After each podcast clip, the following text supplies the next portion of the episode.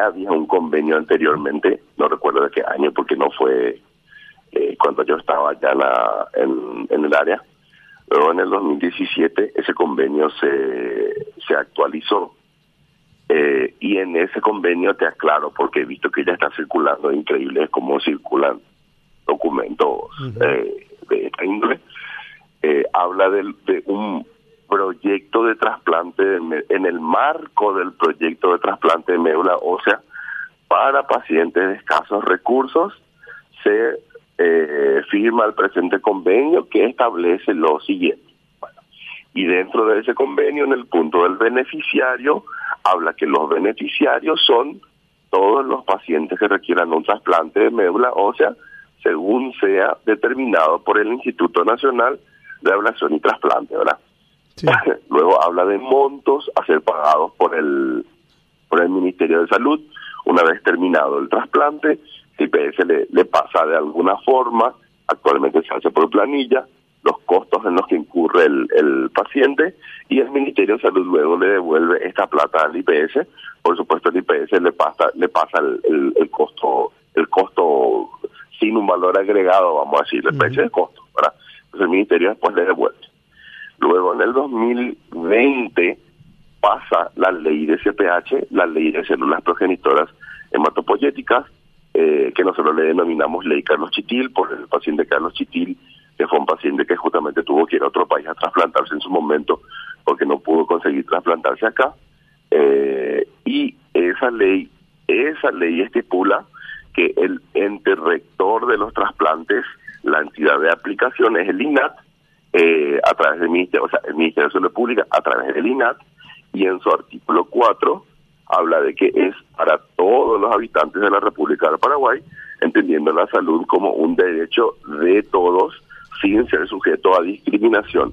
Entonces, esta ley pasa a quedar por encima del, del convenio, si bien el convenio sigue aplicándose, esa parte de los escasos recursos quedó fuera y esto se aplica para cualquier paraguayo. Por eso, a, mí general me, me, suelen llamar para hablar de este convenio, ya antes de esto, solo que no había tanto tanto retumbe, ¿verdad? y, y, yo siempre digo que es para cualquier paraguayo que necesite. Si se está, se está tratando en un privado, se está tratando en un público, si es un, un siempre decimos su nombre por decirlo, pero un Horacio Cartes o, o, la limpiadora de, de, un supermercado, que cualquiera, es para cualquiera. Y luego el ministerio le paga al IPS lo que se gastó por ese trasplante. Lo que pasa, doctor, es que mm, estamos en un momento muy difícil y muy complicado y estallamos ante una situación eh, muchas veces eh, posiblemente eh, con toda la razón del mundo y muchas veces también desde el desconocimiento o desde la ignorancia. Por eso yo insistía mucho en que la gente del IPS hable y cuente datos y detalles de este tema, porque todos los dardos van al IPS y aparecen asegurados y no asegurados que alguna vez recurrieron al IPS y dicen murió mi familiar porque tuve que recurrir a la justicia, no fueron capaces de darme una pastilla, un medicamento y a lo mejor con todo el derecho del mundo y con el dolor que significa perder a un familiar. Pero usted me dice eh, que, esto no... Eh, acá hablan, por ejemplo, de convenio para pacientes de escasos recursos. Eso ya no existe. El convenio sigue vigente, pero el, eh, si te fijas, ese es el título del marco que se le dio. Cuando vos, o sea, yo tengo poquísima experiencia en el tema, pero cuando vos vas a sacar una resolución, vos decís, en el marco de, qué sé yo, la meta de la OMS para el 2000, la meta de, no sé, el G8 para el 2022, la meta de, entonces yo voy a hacer esto, y ahí voy a decir lo que vas a hacer, ¿verdad? Esa parte está hablando de en, el, en la meta del proyecto y enmarca ese proyecto para escasos recursos y PS hace esto. Entonces, el convenio sigue vigente.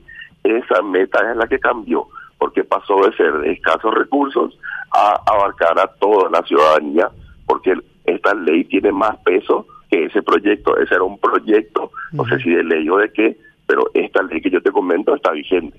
Claro, pero usted va a entender mejor que nadie, doctor, como cualquier persona, que genera indignación y reacción cuando te marcan una diferencia. Eh, dicen vínculos políticos, privilegios, eh, porque si todos tienen el mismo derecho y a todos se les da la misma oportunidad, Eh, entonces, eh, ¿quién se va a quejar? ¿Quién va a decir absolutamente nada? No va a ser diferencia del que tiene más o del que tiene menos. Pero acá se plantea como que a alguna gente se privilegia y se le eh, agiliza todo el trámite y a otra gente se le pone trabas. Se presenta la situación de esa manera, ¿verdad, doctor? No, es como estabas mencionando, hay mucha desinformación y yo entiendo perfectamente el pesar y el dolor de los familiares cuando tienen un ser querido que necesita algo y no consigue. Sí, nosotros como médicos estamos en primera línea en eso, pero este convenio es exclusivamente para trasplante de médula ósea. ¿Qué quiere decir eso? Que no se aplica a, por ejemplo, tiene que operarse mi, mi nena porque tiene una malformación fetal y nosotros queremos que se opere en el vientre antes de nacer, así cuando nace tiene chance de llevar una vida normal. Hoy en día esa cirugía, por ejemplo, se hace solo en IPS que yo sepa, que lo hace el equipo de neurocirugía, pero este convenio no habla de eso.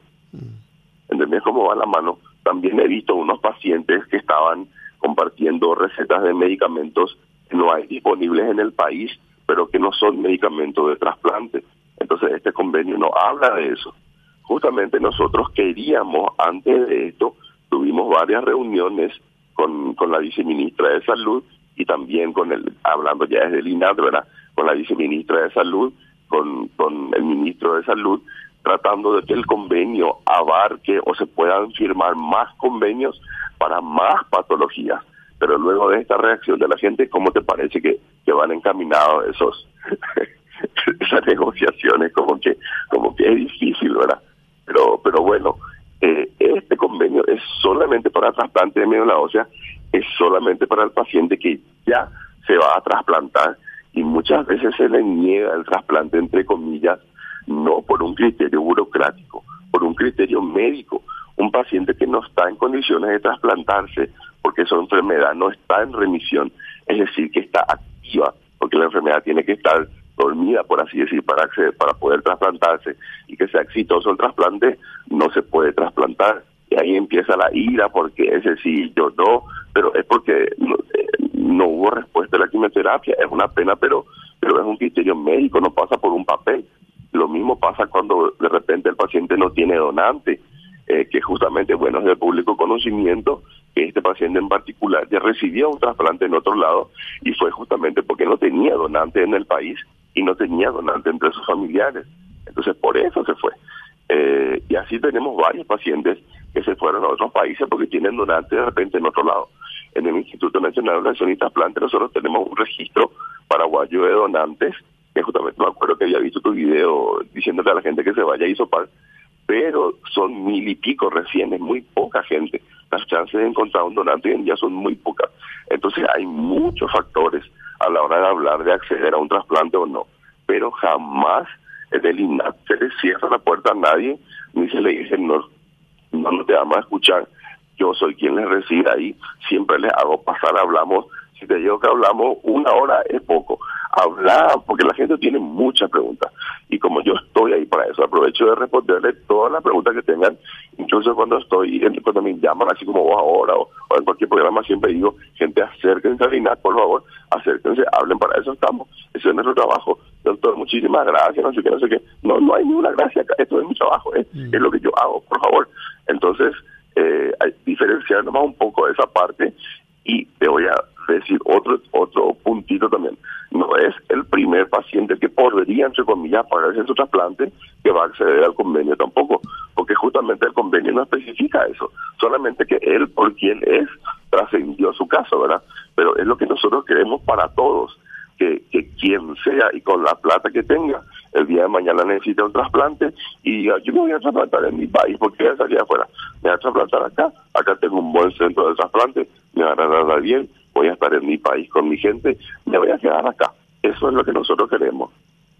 Doctor, eh, eh, yo entiendo y todo es muy lindo, pero eh, acá, por ejemplo, la, la, publicación dice, Abreu fue beneficiado con convenio para pacientes de escasos recursos.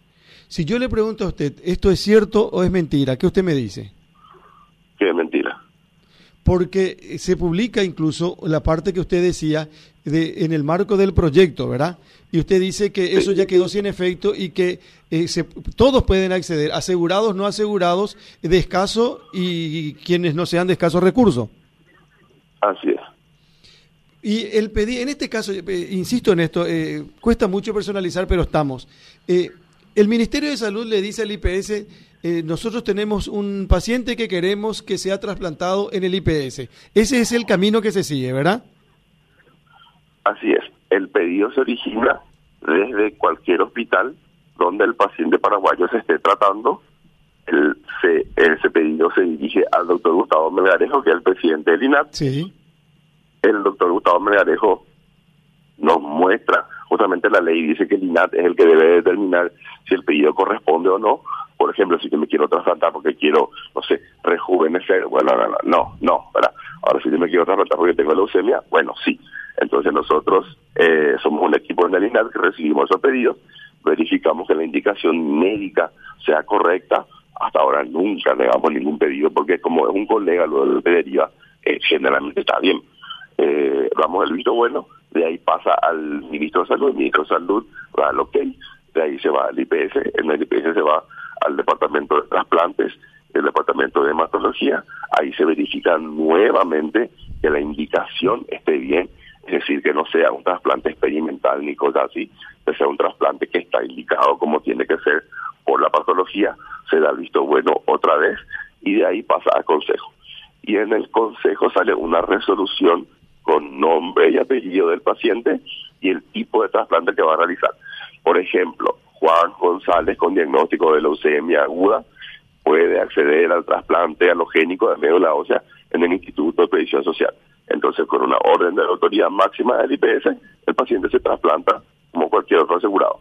Que no significa, como escuché, que, que se le van a dar medicamentos, que para otro paciente no hay que. No, es como yo siempre le digo eso, y por ejemplo, a cualquier paciente que haya consultado conmigo, mira, hay veces que cosas no hay acá. No es lo ideal, pero bueno, hay veces que no hay, así como el resto de repente compras por ahí, te puede tocar a vos también. Bueno, perfecto, entonces dice que, vamos a hacer, o sea, eh, los, los, los costos más fuertes que son la internación, los estudios, algunos medicamentos que cuestan millones de dólares, eso está encubierto. Entonces yo te digo, de repente, sabes que no hay un potasio, sabes que no hay un... Eh, puedes traer una, una, un, paracetamol y bueno, te dice, ah, no es lo ideal, pero es como cualquier, así mismo, es como cualquier otro asegurado.